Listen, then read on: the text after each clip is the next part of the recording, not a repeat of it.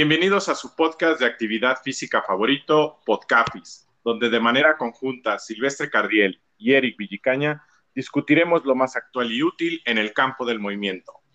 Hola, hola Eric, ¿qué tal? ¿Cómo estás? Hola Silvestre, muy bien, muy bien. Eh, contento y listo de otro episodio más, especialmente después de que retomamos y también tuvimos otro bache, por así decirlo, en no publicar la semana pasada, pero sin duda creo que vale la pena porque traemos para el día de hoy pues eh, otro invitado más muy especial y pues a darle con todo. Así es, Eric, un pequeño resbalón ahí, un tropezón eh, y, el tropezón siempre es con la misma piedra, pero para esta ocasión, pues como tú ya lo dijiste, tenemos un invitado muy especial, un colega y amigo eh, de la licenciatura en Ciencias de la Actividad Física y la Salud de la Universidad de Guanajuato.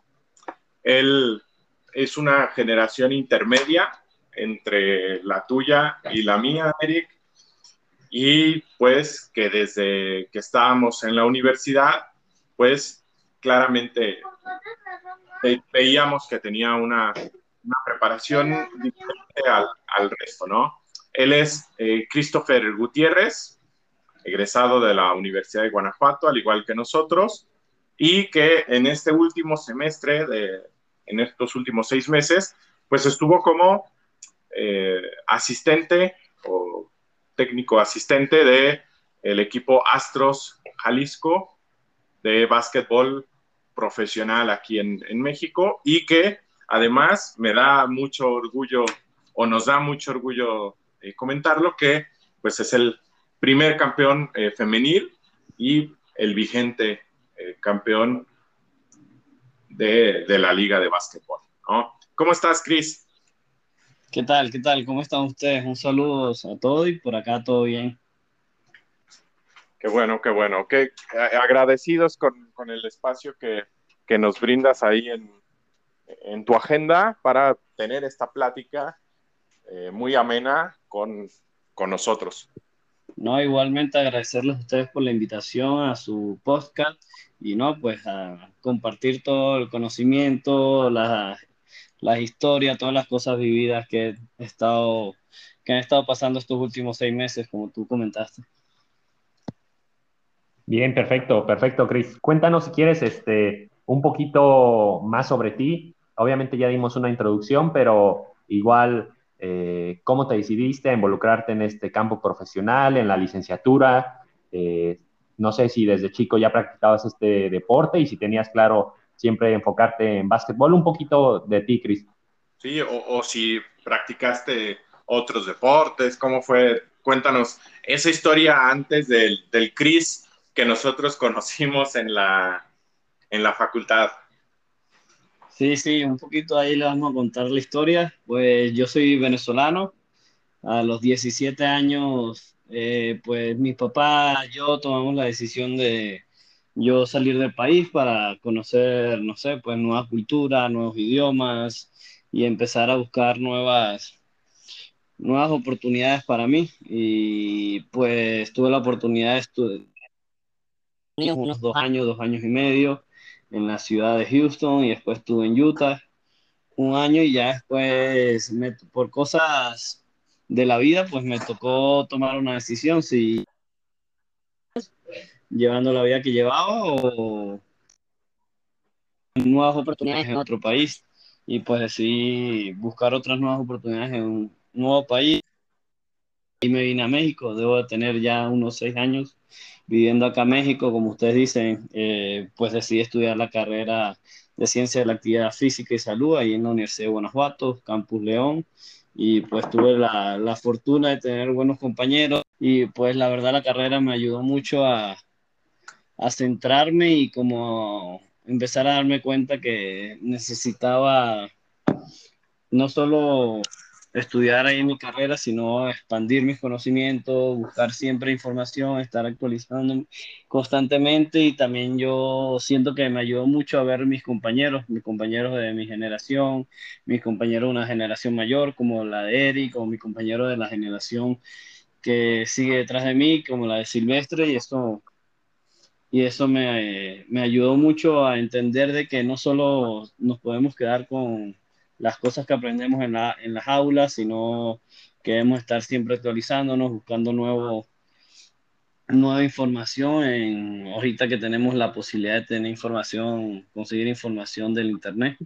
Y pues eso me ayudó mucho a la carrera, a las amistades, y eso me ha ayudado mucho a cumplir mis metas que voy cumpliendo paso a paso y pues ha estado ha sido un buen, un buen semestre ahorita en este comienzo del año 2022. Y para contar un poco más acerca de cómo he decidido trabajar o empezar a profesionalizarme en el baloncesto, pues hay que regresar a mis tiempos en Venezuela.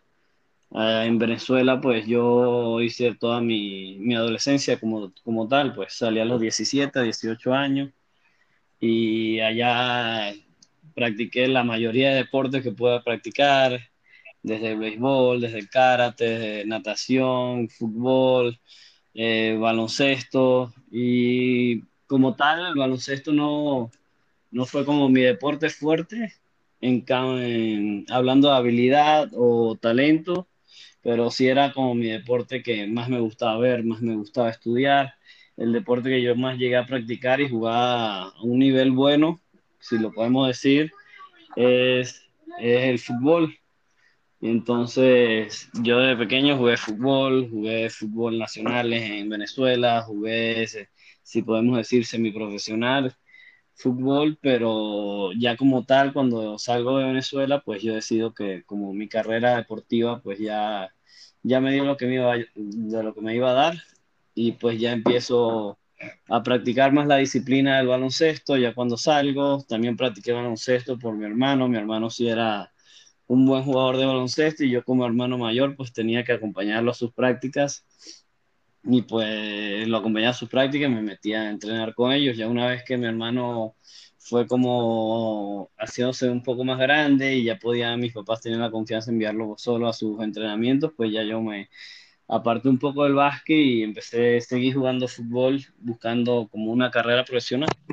Pero ya saliendo de, de, Venezuela, pues ya busco más la carrera laboral y empecé igual a jugar más baloncesto para entenderlo un poco más desde el nivel de, la, cancha como tal, de jugador.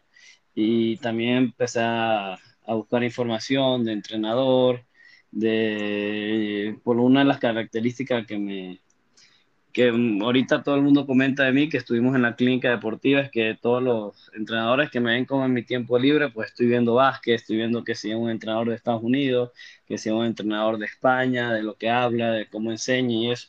Y pues una de las cosas que, que me ha ayudado mucho y pues una de las cosas desde que pequeño me ha gustado ver el baloncesto.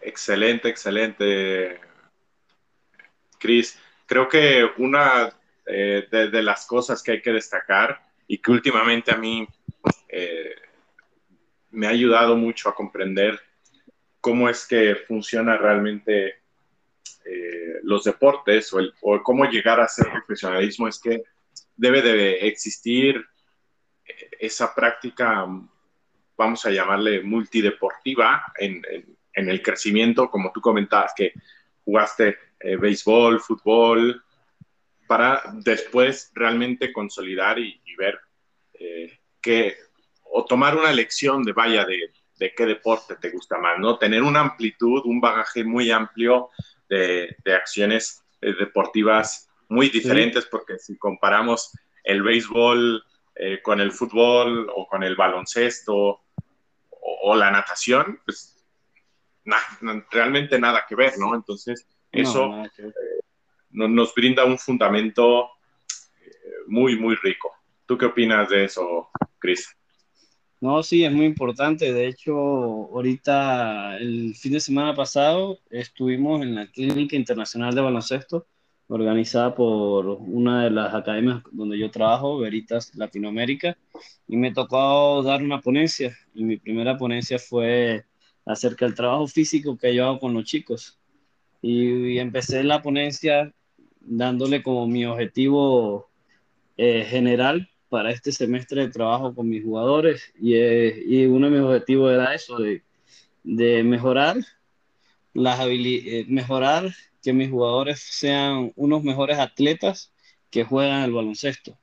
No sé si como que la frase se va a entender, o sea, ahorita mi objetivo general es que ellos puedan encontrar todas esas variables de movimientos que te permiten otros deportes como el fútbol, el béisbol, el balonmano, fútbol americano, y que no se especialicen tan tempranas edades como las edades que yo manejo de 14 a 17 años en solo prepararse para el deporte, para el deporte que están jugando, que están practicando. Y como tú dices, es muy importante que incluso chicos desde más joven, yo ya yo los tengo un poco ya más grandes, que vean, que practiquen, que jueguen diversos deportes, que eso les va, a una, les va a dar una base muy sólida para ya cuando se quieran especificar o, empezar a entrenar en una sola disciplina, ya quieran buscar algo más profesional en una sola disciplina, mientras más movimientos, más actividades ella, ellos realicen,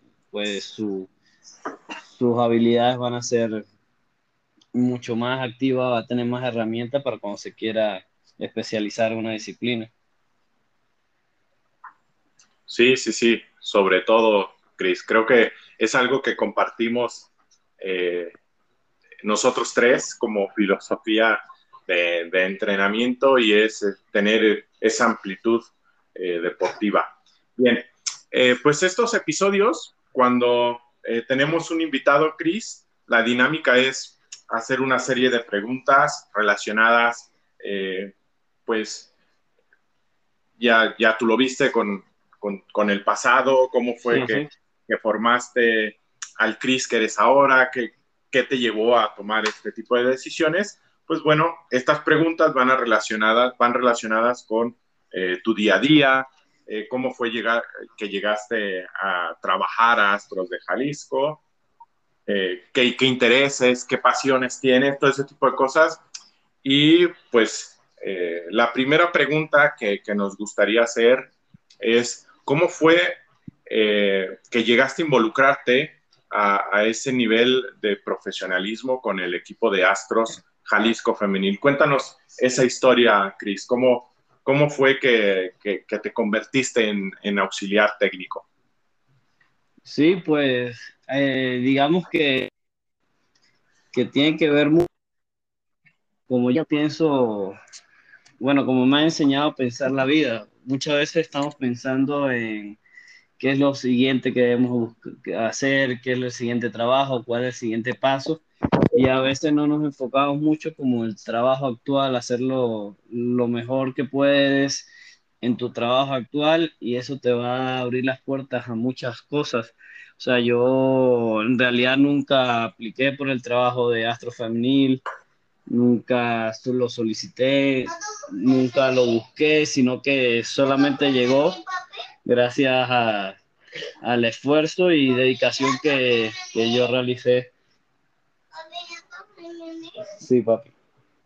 Que yo realicé en mi trabajo actual. O sea, yo trabajo en una academia de alto rendimiento, Veritas Latinoamérica, y ahí tenemos chicos de varios países, de varias regiones de México.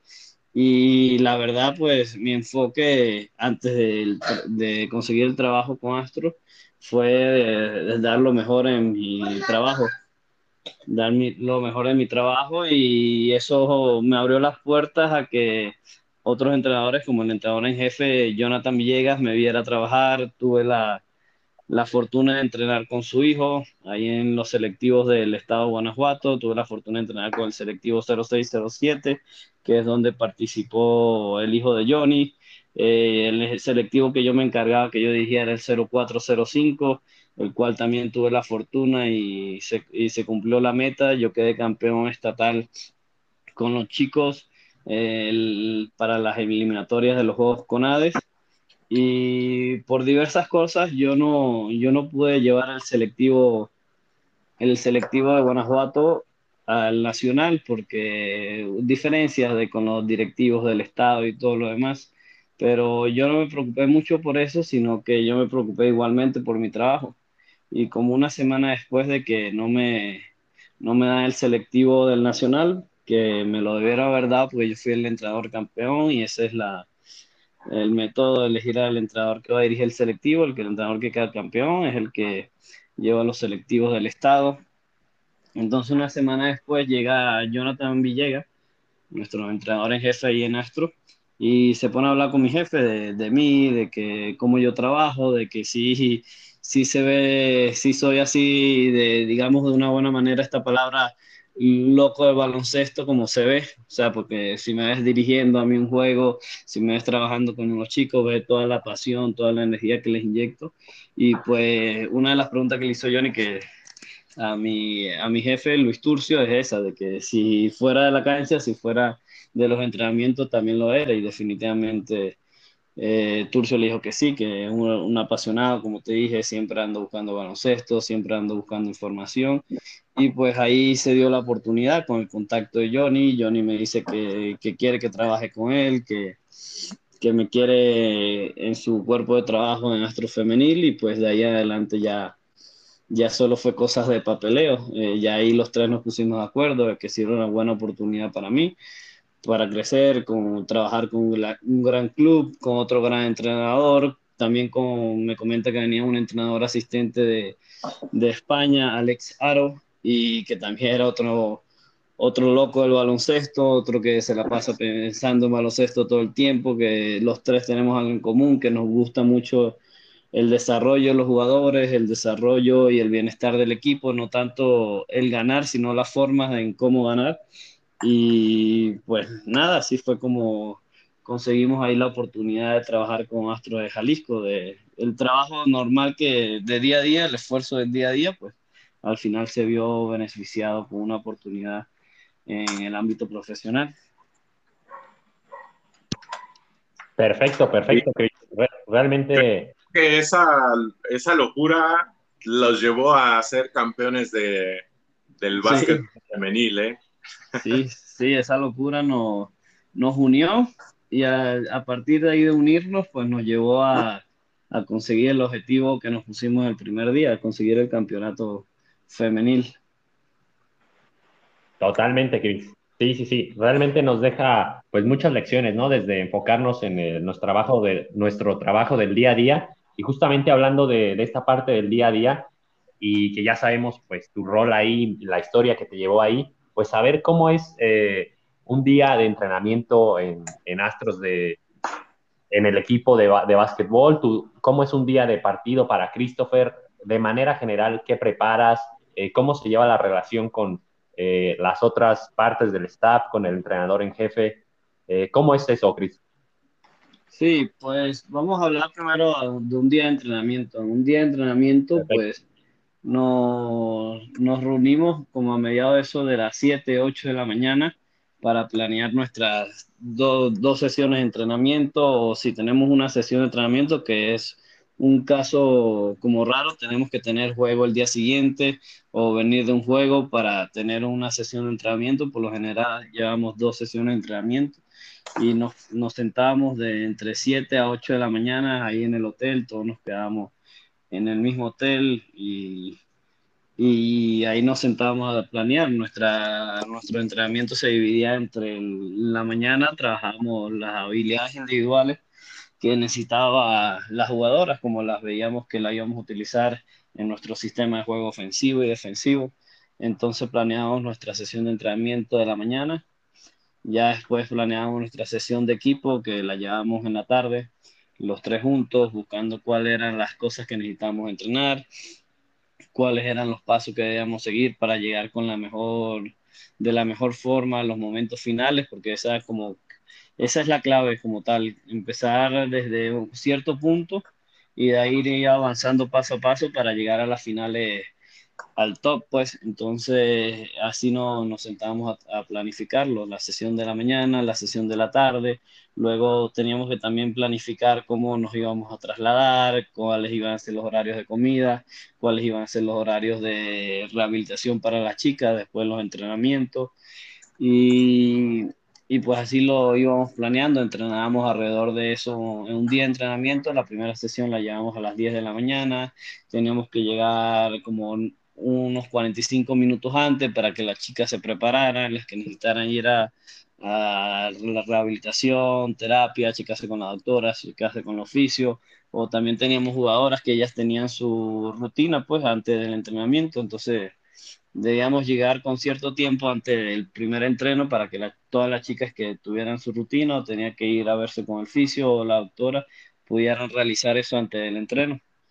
Ya después entrenamos de 10, por lo general las sesiones de entrenamiento individual nos duraba una hora, una hora y media como mucho.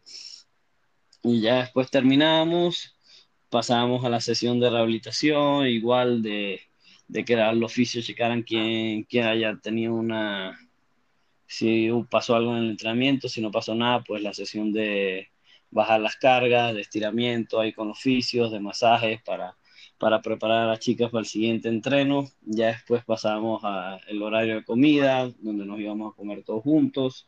Íbamos a un restaurante que, no, que era donde nos tocaban las comidas, que nos los proporcionaba el club. Ya después de comer, regresábamos al hotel. Regresando al hotel, pues ya cada quien regresaba a sus habitaciones, pero nosotros igual con, o sea, las jugadoras regresaban a descansar, nosotros a finiquitar los detalles para el siguiente entrenamiento, porque una de las cosas que también nos ayudó a mantener como la unión y a mantener como nuevas ideas en el equipo es que nuestro entrenador Jonathan Villegas nos ayudaba, nos permitía al asistente uno, Alex Aros, como a mí, llevar sesiones de la práctica. Y esas sesiones de la práctica eran como nuestras sugerencias que nosotros dábamos de que qué habíamos nosotros que debíamos mejorar o las sugerencias que llegamos a conclusión los tres. Entonces nosotros ya teníamos que usar ese tiempo de regreso de comida con el tiempo que teníamos con el entrenamiento para planificar las sesiones que nos llevaba a tocar, nos llegaba a llevar en los entrenamientos. Y ya después regresamos y Salíamos igualmente el mismo protocolo, como una hora antes del entrenamiento, para igual las chicas que necesitaban estiramiento, realizar terapia o las que hacían su rutina antes del entrenamiento, la llevaron y empezar como eso a las 6 de la tarde, nuestro entrenamiento ya como equipo. Ese sí era un poco más prolongado, unas dos horas. Terminábamos nuestro entrenamiento de equipo y nada, a buscar la cena y ya después cada quien a regresar a a tomar su descanso nuevamente y prepararnos para el siguiente día. Excelente, excelente, Chris. Realmente muy detallado y que nos eh, amplía el panorama, ¿no? Para saber o quien está interesado en cómo es ese mundo más, eh, especialmente ahora que va iniciando el básquetbol eh, femenil en México profesional, pues cómo se está desarrollando y también, pues, el rol, ¿no? Que tú como auxiliar técnico tienes dentro del staff y pues también de la mano con esto, a mí me surge una duda, Chris, ya eh, sabiendo que la historia, ¿no? Que nos comentas que pues tú vienes eh, de otro país, de Venezuela, y que también tuviste un poco de educación en Estados Unidos. Eh, y tú conforme pues vas leyendo, pues seguramente a lo mejor algún concepto, alguna idea le conoces de un mismo nombre. ¿Te ha sido o te ha surgido alguna ocasión algún aspecto complicado de, uy, yo le conozco a este eh, pasen, yo que sé, alguna táctica de una manera diferente o algún aspecto técnico de otra manera que tú hayas tenido que adaptar en tu día a día aquí ya en Astros?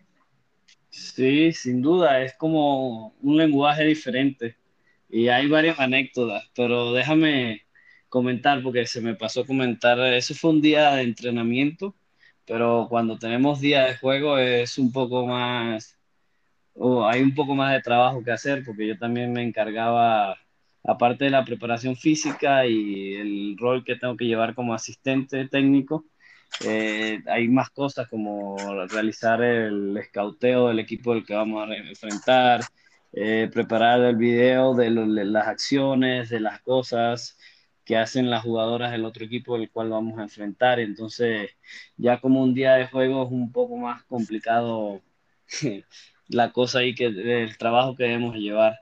Eh, ya la sesión de la mañana no es una sesión de trabajo individual, sino es una sesión de escauteo con, eh, con la información que tienen que saber las jugadoras para enfrentar al equipo que nos toca.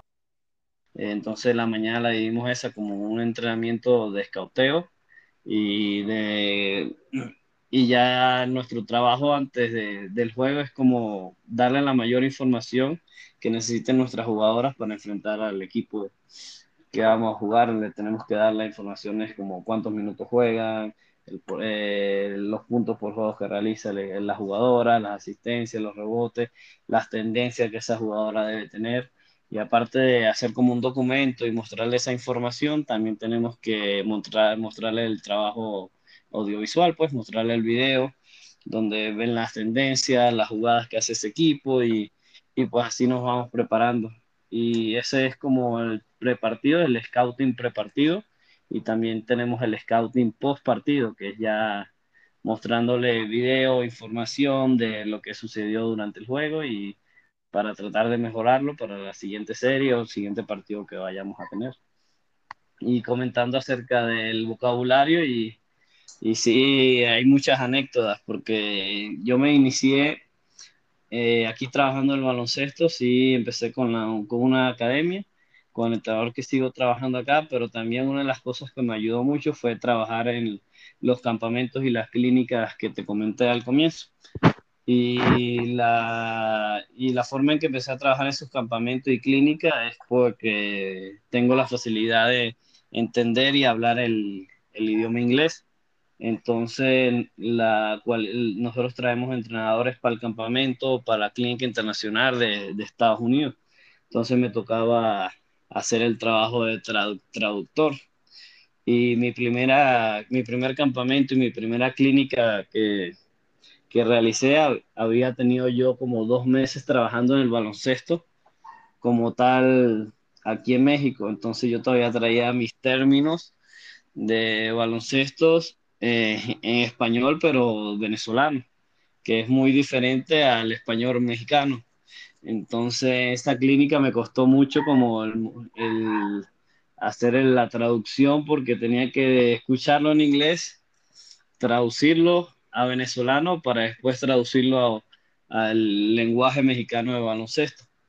Entonces, y, sí, como dices, hay mucha costumbre de cada persona llamarle a un pase diferente o a una, bueno, acá la llaman a la finalización con un pie cerca del aro. Y nosotros en Venezuela lo llamamos bandeja, en Estados Unidos lo llaman layup de una parte, en otra parte le llama finger roll. Entonces, sí, cuesta mucho como, no como que cuesta, tienes que adaptarte y saber de dónde proviene la jugadora y llegar como a ese punto medio donde ya se entiende el vocabulario de que tú manejas con el que manejas ciertas jugadoras, cierto entrenador y, y ahorita en Astro Femenil sí también me, me, tocó porque no solo está como el vocabulario de un país con otro, sino que como Estados Unidos es un país muy grande, pues cierta persona del oeste pues no tiene el mismo vocabulario que una persona que vive en el este del país. Y pues sí, al comienzo no, nos cuesta, eh, el vocabulario como tal, pero como son jugadoras profesionales, pues ellas te van, ellas, ellas te entienden el baloncesto y como han estado en varias, jugando en varias partes del país, pues tienen el conocimiento de ambos términos. Entonces ya nos llegamos como un acuerdo, ya nos acostumbramos a tener eh, como unos dos semanas, ya tenemos todo eso del vocabulario por la misma el mismo vocabulario, porque sí es muy importante que cuando ya vengamos a los juegos, a los playoffs, a las finales, que todos hablemos el mismo vocabulario para que no haya ningún desacuerdo y no darle esa ventaja al otro equipo. Sí, sí, sí, creo que a, todos nos ha pasado esa parte, ¿no? De, de que conocemos eh, términos eh, en algún idioma o los aprendemos de alguna manera, ¿no? A, mí, a mí me pasó una anécdota similar con, eh, en el lenguaje del, del fútbol con la, eh, con la basculación, que es un término un poco más españolizado y de, de, bascular, es decir, de recorrer la cancha hacia un costado y aquí en México pues simplemente le llaman recorridos, ¿no? Entonces, o, o en, toda la, en toda Latinoamérica me, me, llevó algunas eh, regañadas por parte de, de, preparadores físicos y, entrenadores que he interactuado. Igualmente a mí, a mí ahorita en el profesional, pues teníamos una jugadora muy inteligente que tenía un, amplio conocimiento del básquet y un juego como tal, como que tuvimos una discusión porque yo le dije un término, el cual ya habíamos acordado de que lo íbamos a llamar cierta manera durante el juego y pues tuvimos esa equivocación, pues y por lo menos nada más nos ocurrió una vez, ya después de esa parte pues nos tocó ya nos acostumbramos y ya estuvimos en la misma página, pero sí es muy importante que, de que ya que vemos que hay esa diferencia, como ponernos de acuerdo cuál es el vocabulario que vamos a manejar para que todos estemos en la misma página y no darle esa ventaja al otro equipo. Así es, ¿eh? así es, es, algo muy común, pero que tenemos que llegar a un acuerdo con los otros entrenadores y, más con las jugadoras. En cuanto a tu filosofía de entrenamiento, eh, ¿cómo, has formado esa filosofía eh, que tienes hoy en día, Chris? Eh, ¿Has considerado la información que lees, la experiencia? ¿Has tomado cursos?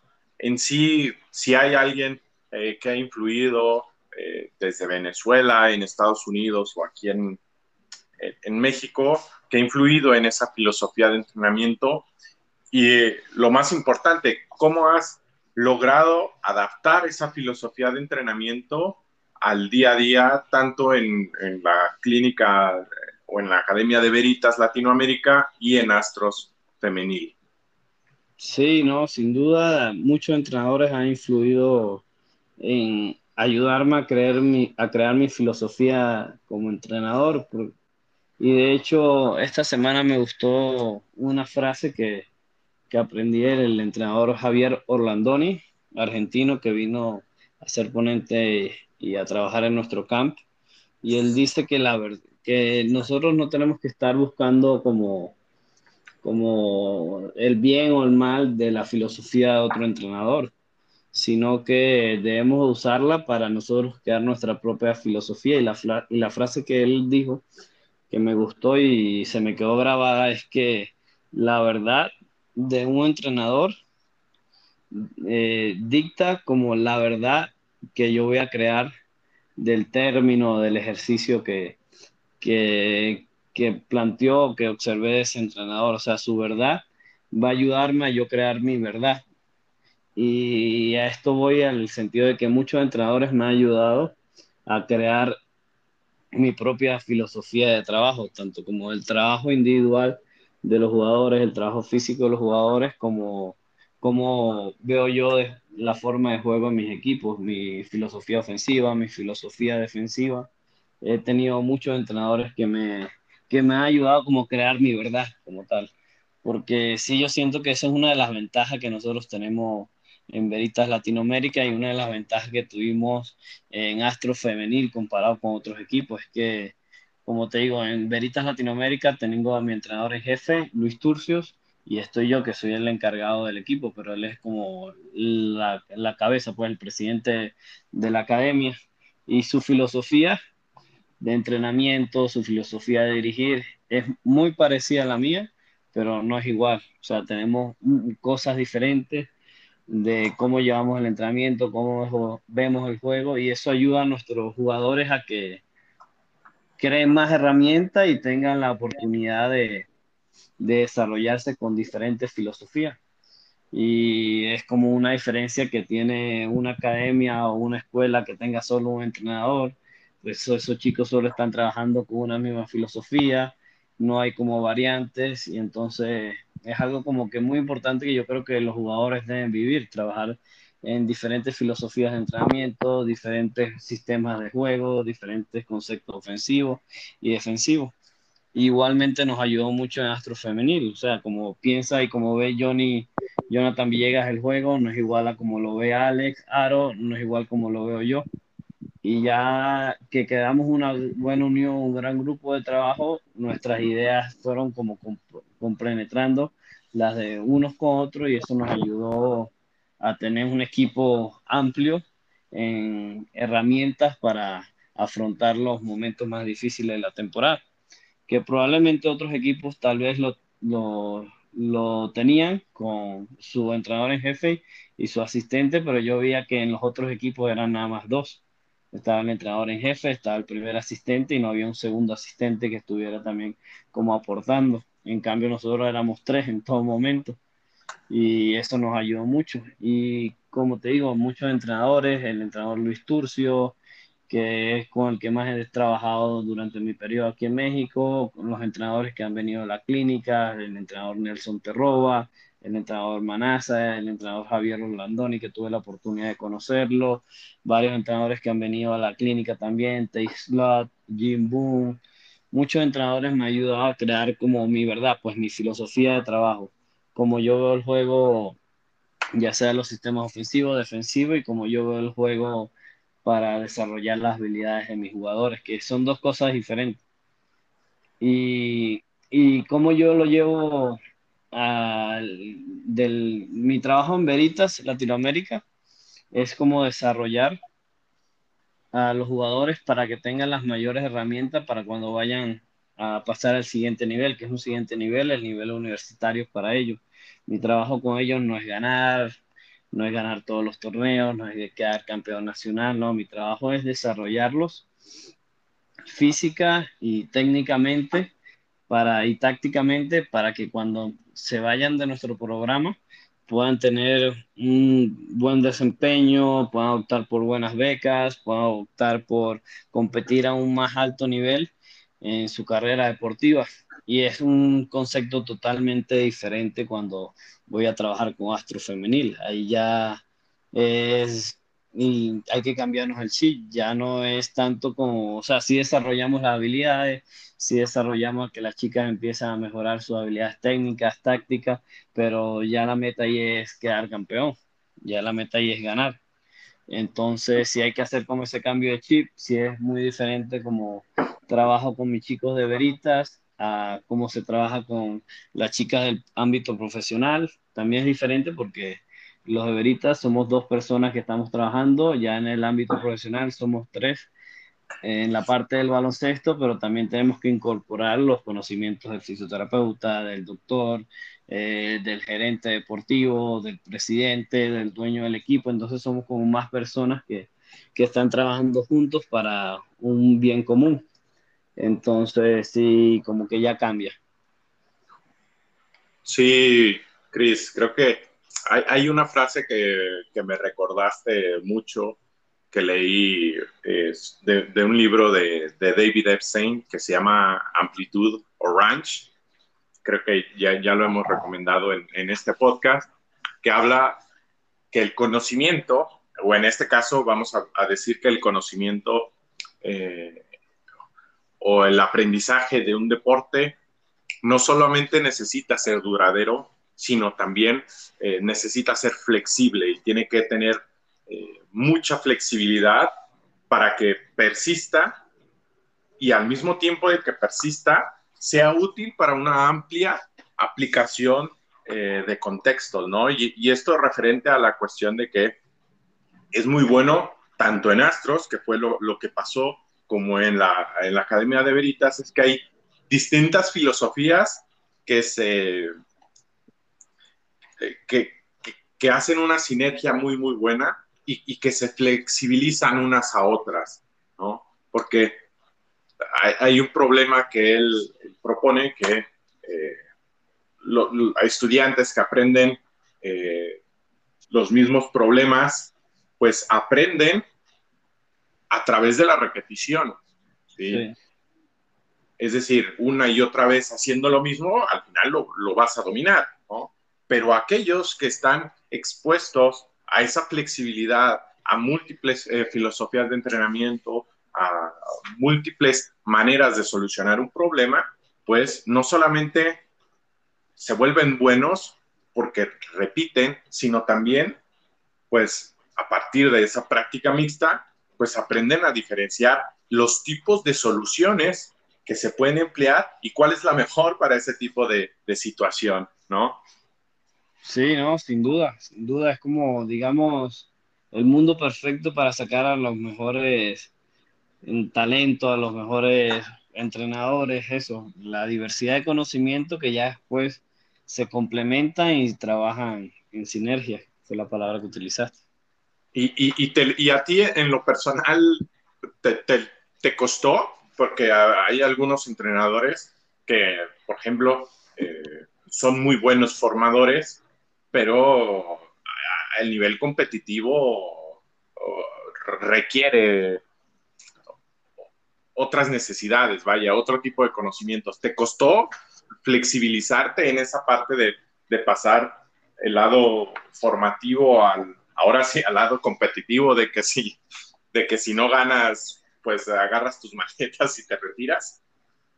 Eh, digamos que yo, yo, yo siento que no, porque, porque siento eso, porque voy a retomar lo, que hablamos al comienzo, de que si yo me preparé, eh, la forma en que llegué a Astro Femenino fue una forma que yo la busqué, que yo solicité el trabajo, sino que llegó por el trabajo que yo llevo a cada día, pero también el trabajo que yo llevo a cada día me prepara a mí como a buscar lo que, lo que yo deseo, la meta final que yo quiero llegar. Entonces, yo siempre he querido, soy un competidor nato y tú, tú me debes conocer cuando me veía jugar ahí básquet en la escuela o me veía jugar fútbol, o sea, soy de esas personas que, igual que tú, probablemente, que no le gusta perder. Entonces, a medida de eso, ese sentimiento de, de esa forma de ver la vida, que soy un competidor nato, me siempre he querido estar en ese ámbito profesional, o sea, siempre lo he buscado y, y sí he estado trabajando el día a día sin buscar así como, sin desesperarme a buscar esa oportunidad profesional y llegó, pero siempre ese día a día, parte del trabajo que yo llevaba era llevar, prepararme para cuando me tocara esa oportunidad de ir al ámbito profesional. Y como te digo, como mi mentalidad es competir, competir, competir, pues no creo que me haya costado ese, ese cambio como tal. Más bien me gustó, a mí me gustaba mucho cuando, cuando desafortunadamente perdíamos un juego porque nos tocaba perder, pero yo sé que el siguiente día y una hora después de terminar el juego estábamos otra vez como locos trabajando para hacer un mejor trabajo, para competir mejores juegos, para ganar, y era como una de las cosas preferidas que, me pasaba en mi momento de astro, tener esa atención, tener esa atención de la directiva, del presidente, del dueño del equipo, del gerente, que teníamos que ganar, de que teníamos que hacer lo mejor posible para competir y ganar los juegos. Perfecto, perfecto, Cris. Y justamente eh, hablando de este tema, ¿no? De, la derrota que puede ser a veces complicado para, obviamente, jugadoras y el cuerpo técnico, y también para los chicos que quizás están en formación. Eh, ¿Cómo lidian con, ese proceso? ¿Tú cómo, qué rol tomas ahí y cómo les ayudas a enfocar eh, el lidiar con, la derrota, no?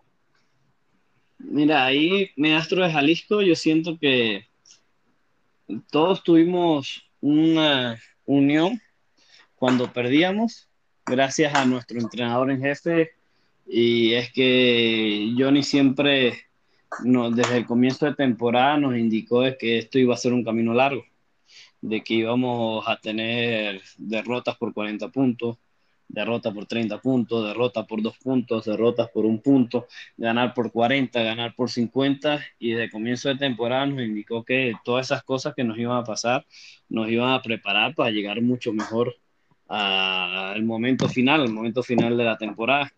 Y, yo siento que ese mensaje desde el comienzo no, nos educó a prepararnos para esas situaciones y saber cómo afrontarlo. Y exactamente yo digo que eso fue lo que pasó durante toda la temporada.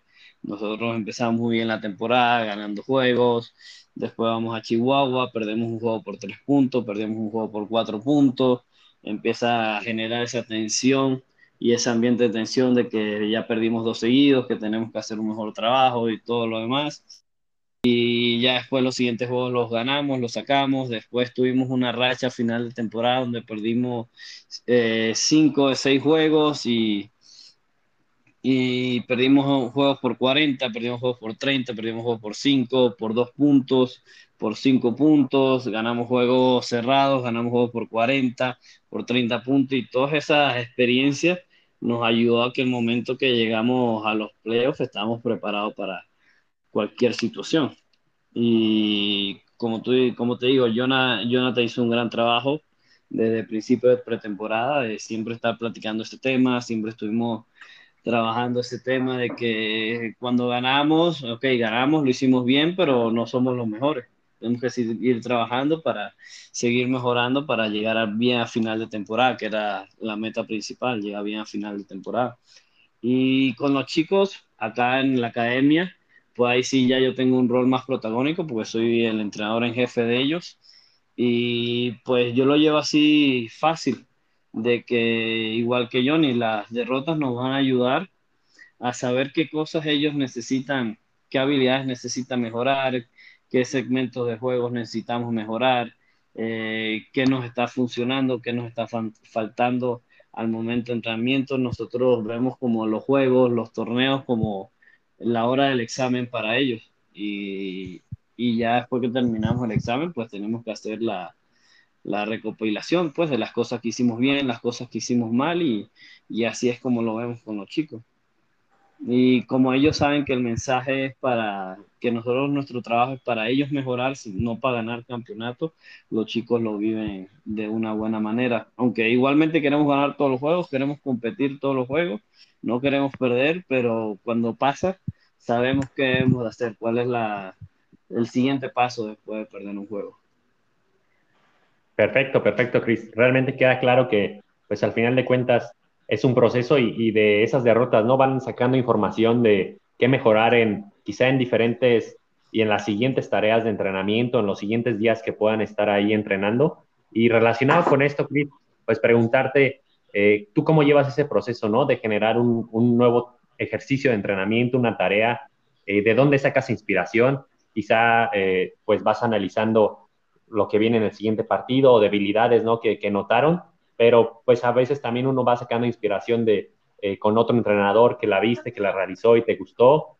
Eh, ¿Cómo es tu proceso, Cris? Y si realmente ya tienes como que unas establecidas y básicas o vas cambiando muy seguido, ¿cómo lo llevas ahí en esa parte? Sí, eh, esto, cuando comencé, la forma de yo planificar mis entrenamientos, planificar mis ejercicios, fue de ver a un entrenador cómo realizarlo y yo empezar a realizar ese mismo ejercicio y ya después ver qué cosas me funcionaban, qué cosas no me funcionaban. Y así fue como lo llevé mis, primeros, mis primeras experiencias profesionales. Y obviamente también te ayuda a estar en, buscando en internet información, buscando en internet ejercicio y todo eso. Pero cuando yo me volví mejor entrenador, que vi que ayudaba más a mis chicos a mejorar, y hacía mi equipo más competitivo, con mejores habilidades, las habilidades se reflejaban y se trasladaban al juego, fue cuando empecé a, siempre había básquet, pero siempre había básquet una forma diferente a la cual la veo ahora. Y eso cambió con un entrenador que me dijo esta, este tip en las clínicas. Por lo general, cuando vemos un juego, cualquier deporte, incluso fútbol, un juego de básquet, todos nos enfocamos en las acciones del balón lo que está ocurriendo en el balón. Todos nos enfocamos en eso. Y muy pocas personas se enfocan en lo que no está, lo que está ocurriendo fuera del balón. Y en realidad, cuando nos enfocamos solo en el balón, nos estamos enfocando en básquet, por ejemplo, en dos personas. El jugador que tiene el balón y el jugador que está defendiendo el balón. Cuando hay otras ocho personas que están, que están ahí en el juego, que están haciendo acciones.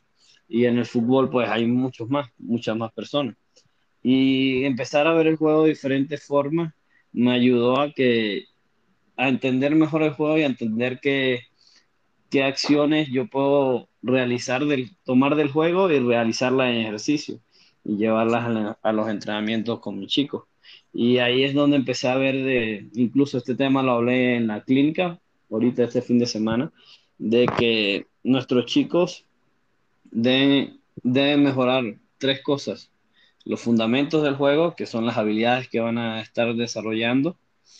Eh, debe mejorar su trabajo físico, obviamente, porque es un deporte y si estás mejor físicamente, pues vas a poder realizar mejores cosas. Pero lo que va a multiplicar y le va a dar más valor a su, a su juego es su toma de decisiones.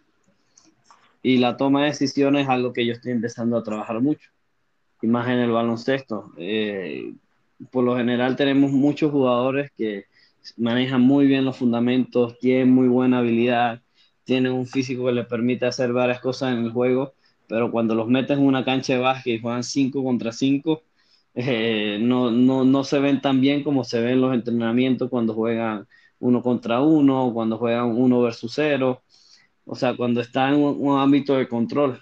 Y cuando juegan básquet 5 contra 5 no es un ámbito de control, ahí ya es un ámbito donde tienes que leer muchas cosas que pasan en el juego.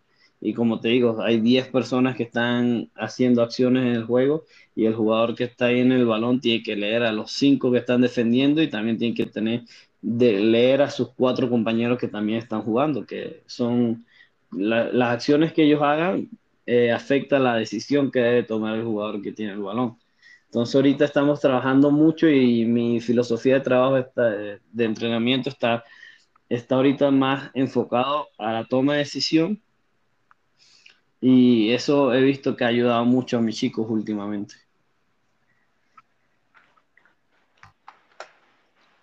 Realmente, al final de cuentas, como mencionas, uno va, absorbiendo información de muchas partes, pero sí el irse focalizando cada vez más con la experiencia y con los consejos que te dan los demás en las cosas que te llevan a un siguiente nivel, a nosotros como entrenadores y a los deportistas, pues creo que es eh, la clave, ¿no? Eh, y eso yo también coincido mucho contigo, Chris, de la idea de no centrarse solo en aspectos que uno puede ver muy evidentes como el balón, sino todo lo que rodea y al final de ahí, pues sacar mejores tareas de entrenamiento. Sí, así es. Sí, y, otra cuestión también eh, bastante interesante a, destacar es que cómo ha sido cambiando, eh, vaya, yo te pregunté eh, sobre tu filosofía, sobre tu enfoque y al final la, respuesta eh, fue muy contundente al, darse cuenta que pues has cambiado tu enfoque y tu filosofía conforme vas experimentando. Y a veces uno, y me pasó muchas veces en, la licenciatura, piensa que uno tiene la, verdad absoluta, que las cosas no van a cambiar y al final creo que eh, eso es muy, muy imposible. Te tienes que estar adaptando y vas a cambiar de enfoque, de filosofía en una semana muchas veces, ¿no? Porque pues al final te tienes que, adaptar. Sí, así es, y yo digo que es lo, más hermoso del deporte, que no hay una verdad absoluta, sino que la verdad va cambiando y como va cambiando, pues nosotros tenemos que ir también evolucionando, cambiando eso y seguir buscando conocimiento y mejorando cada día. Sí, y, ya para empezar con, las preguntas eh, finales, Chris, es una pregunta que, que a muchos nos gustaría, eh, en primer lugar, vivir, tener la oportunidad de, de vivirla y de saber eh, ¿cómo fue, pues prácticamente que tú nos eh, ilustres en, cómo fue el desarrollo de una final de baloncesto eh, profesional? ¿Cómo, ¿Cómo fue la organización? ¿En qué condiciones llegaban? ¿cuál, ¿Cuál fue tu rol principal durante estos siete juegos? ¿cómo, ¿Cómo controlaron los egos? Cuéntame aquí te vamos a dejar explayarte por completo porque pues tú lo, tú lo viviste en, primera fila y aparte fuiste eh, parte muy esencial de ese cuerpo técnico, de ese staff eh, y, de, ese grupo que logró consolidarse como campeón del básquetbol femenil aquí en México.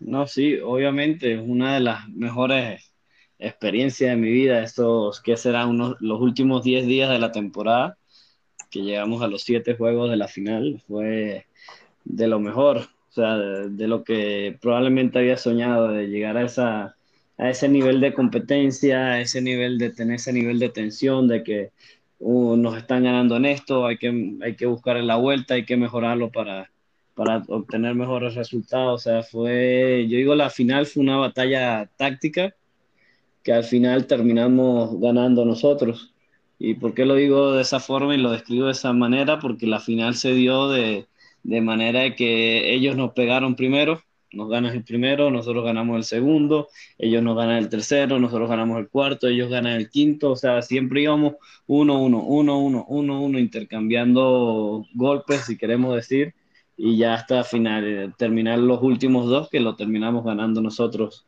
los últimos dos seguidos, y, y fue una batalla táctica, desde que empezamos el primer juego, el, el, equipo rival, Adelitas de Chihuahua y sus entrenadores hicieron un gran trabajo en, en, scouting, de estar preparado para las cosas que íbamos a hacer. Nosotros tuvimos ahí la mala fortuna de que, tuvimos la mala fortuna, pero eso fue lo que lo hizo más bonito al final, de que llegamos a la final y teníamos una jugadora importante de nosotros lesionada.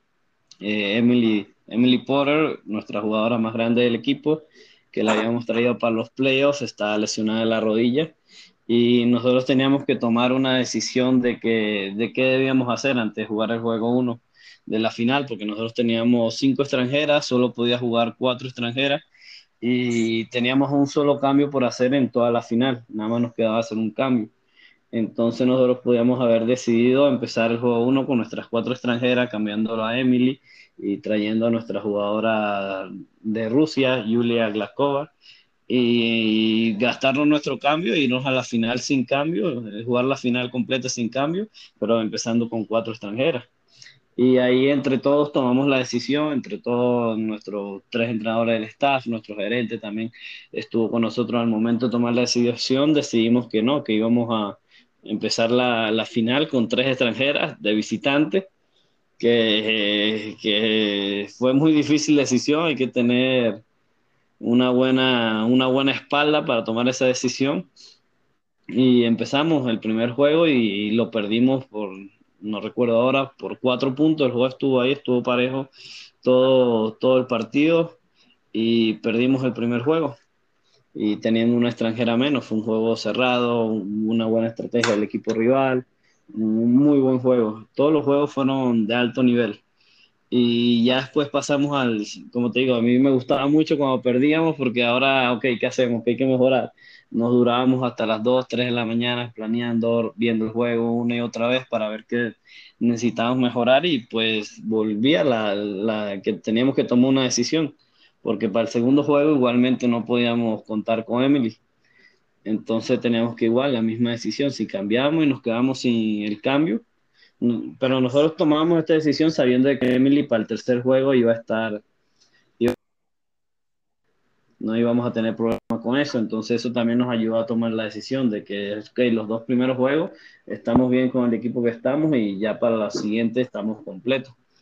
Entonces tomamos la decisión de igualmente volvernos a lanzar con tres extranjeras, eh, haciendo los ajustes que sabíamos que necesitábamos hacer para conseguir la victoria y, y al final esos ajustes y, y que las chicas compraron la idea de los ajustes que hicimos, pues conseguimos ganar el juego 2 con tres extranjeras, buen trabajo nuestras jugadoras mexicanas, hicimos un buen complemento ahí entre nuestras jugadoras extranjeras y mexicanas durante toda la temporada, ambas fueron muy importantes y ya regresamos a casa 1-1 y nosotros haber ganado ese juego con tres extranjeras, pues creo que nos dio esa confianza para saber de que nosotros podíamos terminar ganando el campeonato. Pero igualmente regresamos a casa, planeamos el juego, todo, todo bien. Pero ahora viene el tercer juego y el otro equipo nos planta una estrategia en la cual no, no, nos, nos contrarrestó las cosas que habíamos hecho bien en el segundo juego. Y terminamos perdiendo el tercer juego de la serie y con ahora sí con el equipo completo, las cuatro extranjeras. Y ya después, otra vez volviendo la duda, que si cambiamos porque no nos vimos bien con las cuatro, que no sé qué y todo lo demás. Y nosotros lo que vimos en el juego es que tenemos que corregir unos pequeños detalles para sacar la victoria. Y nada, pasamos al cuarto juego. Y el cuarto juego yo creo que fue uno de los juegos clave para nosotros finalizar con el campeonato. El cuarto juego eh, el juego empezamos perdiendo, llegamos al tercer cuarto, a mitad del tercer cuarto, perdiendo por 20 puntos. Lo recuerdo muy bien, pedimos un tiempo fuera cuando la distancia se puso a 20 puntos. Eh, fue un momento de tensión en el el tiempo fuera, donde tuvimos que poner un poco de carácter de nosotros, de hablar de que se nos está viendo la final por cosas que no eran relacionadas al baloncesto, sino por otras cosas que no estábamos realizando. Volvimos a ajustar la estrategia del juego, empezamos a presionar un poco más, empezamos a jugar más activa, más en línea de pase y conseguimos ganar ese juego perdiendo por 20 y empatando la serie. Y al final de ese juego recuerdo muy bien a nuestras jugadoras líderes del equipo en el vestuario y nosotros también en el vestuario diciendo que si pasamos por esto, de ir perdiendo un juego por 20 puntos, podemos pasar por cualquier cosa durante la serie y terminar con el campeonato porque ya, no, ya estamos preparados para afrontar esos retos. Entonces ahí ya empezamos el quinto juego. Bueno, durante el cuarto juego tuvimos la mala fortuna de que tuvimos una lesión de una de nuestras jugadoras líder, Joy Adams, ella, después del tiempo fuera que pedimos, hubo un ataque al aro, cayó mal con la muñeca y se fracturó la muñeca. Terminó el juego con la muñeca inflamada, como, como a más no poder, y terminó el juego así. Y, para el siguiente juego, pues no pudo jugar, hicimos todo lo posible para, que se, para ver si podía jugar, fue fractura, y ahí tuvimos que decidir y cambiar. Y aquí regreso al primero y segundo juego, menos mal que no hicimos ese cambio porque de haber hecho ese cambio hubiéramos terminado, si hubiera pasado lo mismo, hubiéramos terminado las finales jugando con, con tres extranjeras y hubiera sido algo muy difícil. Menos mal fuimos pacientes, fuimos leyendo bien la serie y solo cambiamos ya al final. Al final cuando en realidad necesitábamos cambiar por una lesión. Entonces ya tuvimos que hacer el cambio, empezamos el quinto juego y el quinto juego lo tuvimos que cambiar de un día hacia otro. El quinto juego lo tuvimos que cambiar de, repentinamente porque nos enteramos de que, de que yo no podía jugar el mismo día de juego, porque del, juego, del cuarto juego al quinto juego teníamos un día de descanso, pero nosotros nos enteramos de que yo no podía jugar el mismo día del juego y tuvimos que hacer esos ajustes, cambios, porque era otra forma diferente que jugar. Y llegamos al quinto juego. La primera mitad fue una primera mitad dura, que logramos terminar el juego parejo. En la primera mitad hicimos unos ajustes. En la segunda mitad, para afrontar el juego de otra cierta manera, viendo cómo nos, la estrategia que nos afrontó el otro equipo. Y llegamos a final de juegos, empatados, Creo que tú estabas ahí en ese juego, Silvestre, si no mal recuerdo, en el quinto. Y eh, al final del juego pudimos ganarlo con un tiro nuestra jugadora que quedó MVP. Recibió un foul, que el cual los árbitros no lo marcaron, y todo lo demás. Y ya después perdimos el juego en tiempo extra. Fue un, un juego muy difícil de perder por todo lo que había pasado antes de que y por todo lo que pensábamos que iba a pasar después, porque perdemos el quinto juego en nuestra casa, la serie se pone 3-2 a favor de Adelitas, vamos ahora a casa de ellas, tenemos que ganar dos allá de visitante, algo que es muy fuerte, que ha ocurrido muy pocas veces en el baloncesto profesional, tanto varonil y femenil. Y, y ese momento yo digo que una hora, dos horas después, del terminar el quinto juego, como terminó, de que lo pudimos haber ganado, si hubiera marcado el FAU que le hicieron a nuestra jugadora al último segundo y no, lo hubiéramos, no hubiéramos tenido que ir a tiempo extra. Bueno, terminamos perdiéndolo una hora, dos horas después.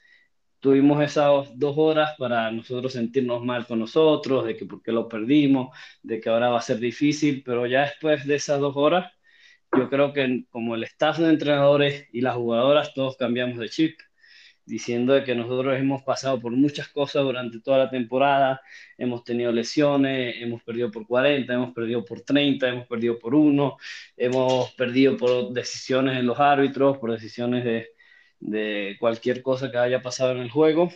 Y, y, nada, ya después todo el mundo cambió el chip, empezamos a trabajar para conseguir la hazaña de ganar los dos juegos de visitante. Y si mal no recuerdo, eso que será los últimos cinco días de la temporada, dormíamos poco. Nos reuníamos todos a ver el juego, una y otra vez, todos a sacar la estrategia que íbamos a jugar, qué cosa íbamos a hacer, qué cosa no íbamos a hacer, cómo contrarrestar al otro equipo. Al final llegamos a una, a una defensa. Nosotros íbamos a sacar mucho, mucho provecho, no íbamos a arriesgar de que dos jugadoras del otro equipo pudieran ganarnos el juego, pero esas dos jugadoras nosotros sabíamos que no eran la clave de ese equipo. Entonces nosotros decidimos darles el poder a esas dos jugadoras del otro equipo que nos ganaran el juego, pero mm, contrarrestamos a que las jugadoras que nosotros sí sabíamos que nos podían ganar el juego, que nos podían eh, meter en complicaciones, quitarle puntos, quitarles oportunidades ofensivas. Entonces llegamos a ese estilo de defensa. Y nada, viajamos a Chihuahua, el equipo iba todo serio, todos enfocados a, a, conseguir el primero, que era la primera final para nosotros. Ahora sí, él era ganar o irnos a casa y, y llegamos al estadio, 9.000 personas alrededor, todo, todo morado, todo a favor de Adelita. Es el estadio más grande de, de todo México. Es el estadio más grande de toda la liga, 9.000 personas. Y nada, pues empezamos el juego muy bien organizado todo, todos cumpliendo con la estrategia, la estrategia que planteamos eh, funcionó a la perfección y terminamos ganando el sexto juego, que, que, era una de las cosas que podía pasar, que nosotros creíamos que, que todo el mundo creía que podíamos ganar uno, lo que no creía era que podíamos ganar los dos. Y ya nosotros sabiendo que habíamos forzado el séptimo juego, íbamos con toda la confianza y que, y que la presión se la habíamos pasado a Delitas, de que ahora no todo era celebración, ahora sí todo el mundo estaba preocupado, todo el mundo estaba, había tensión. Cuando nosotros llegamos allá era un ambiente de fiesta, de que ya listas ya a celebrar, que nosotros solo vinimos por cumplir y no contaban pues de que nosotros íbamos a competir y que íbamos a sacar ese sexto juego. Entonces ya llegamos igual o más personas, 9.500 personas. Nada, hicimos los ajustes, esperamos que estuvimos pensando durante toda la noche que, que podían ajustar ellos. Exactamente ajustaron de la forma que nosotros pensábamos. Y al final, pues conseguimos ganar ese séptimo juego y quedarnos con el título. Y lo, yo digo que fue como el final soñado. Ganar dos seguidos fuera de tu casa al frente de 9.500 personas y, yo creo que es la, debe ser una de las pocas veces que ese estadio se ha llenado para ver un juego de básquet profesional de la Liga de México. Yo creo, había escuchado que ni el varonil había, habían podido llenar ese estadio tantas personas y fue como, nada, la cereza para, para terminar la temporada. Sí, eh, yo, yo estuve viendo eh, ese séptimo juego y la verdad es que es, todo el partido, la diferencia fue de un punto, dos puntos, ya cercano al final, todavía estaba la incertidumbre de que Adelitas eh, pudiera empatar el juego, pero si, si yo acá en, León a, cientos de kilómetros vi, sentí la tensión, ahora imagínate en el estadio con, con 9.500 eh, personas arriba de, de, ti y tan cerca, pues eh, es algo muy que, que, que, queda bien para, para contarlo en un, en un libro y, y, es una anécdota que, que, como dije al principio, pues a todos nos gustaría vivir y pues nada más eh, nosotros nos queda felicitarte por, por ese logro, eh, Chris. Creo que es algo que, que todos los, los capis eh, soñamos alguna, alguna vez. al igual que en, el, en, el, femenil, pues yo creo que eres la primera persona de, de esta comunidad de estudiantes que, que logra una hazaña eh, de, este, de esta magnitud y felicitarte eh, más que nada, que, que ojalá eh, se vengan más, más éxitos para ti en, en la academia, en, en, lo profesional. Y como última pregunta, Cris, queda, ¿cuál es el consejo que tú le darías a estos colegas CAFIS que van iniciando la carrera, que van a la mitad de ella o que simplemente pues ya están, que ya han salido de, la carrera y pues no, no tienen un, panorama muy limpio eh, para su, porvenir. ¿Qué, consejo le darías a, a estos colegas, Cris? No, pues primero que nada agradecerte, agradecerte por, por tus palabras, por la felicitación y, y si soy el primero no lo sé, pero espero no ser el último. Sé que hay muy buenos profesionales que han salido de las generaciones de CAFIS, tanto como tú, como Eric, que probablemente van a conseguir igual o mejores logros que los que yo he conseguido hasta ahora.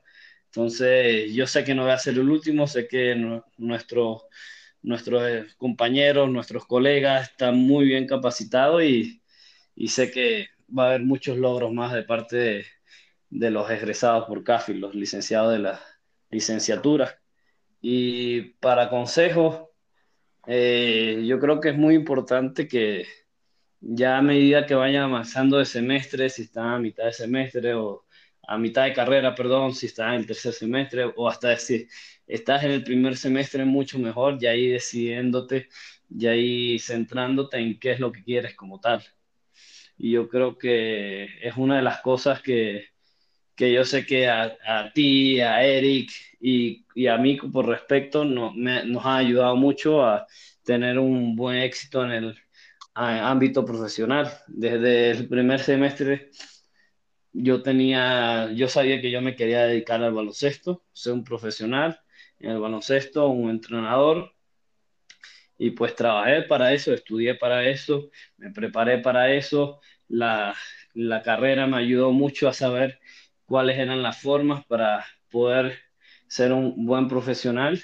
Igual ese es el consejo que le doy a, a nuestros compañeros, a nuestros colegas que están ahorita estudiando, de que busques qué es lo que te apasiona y a trabajar, a estudiar y por eso también rodeate de buenos compañeros, de buenos profesionales, de que te van a ayudar a formar tu filosofía, que te van a ayudar a crear tu forma de ver las cosas, tu forma de ver el juego, tu forma de ver eh, el trabajo que vayas a tomar. Eso te va a ayudar siempre, tener muy buenos compañeros, compañeros capacitados, compañeros que te ayudan a mejorar y rodearte de buenos profesionales que ya están trabajando, que ya te pueden enseñar el ámbito profesional.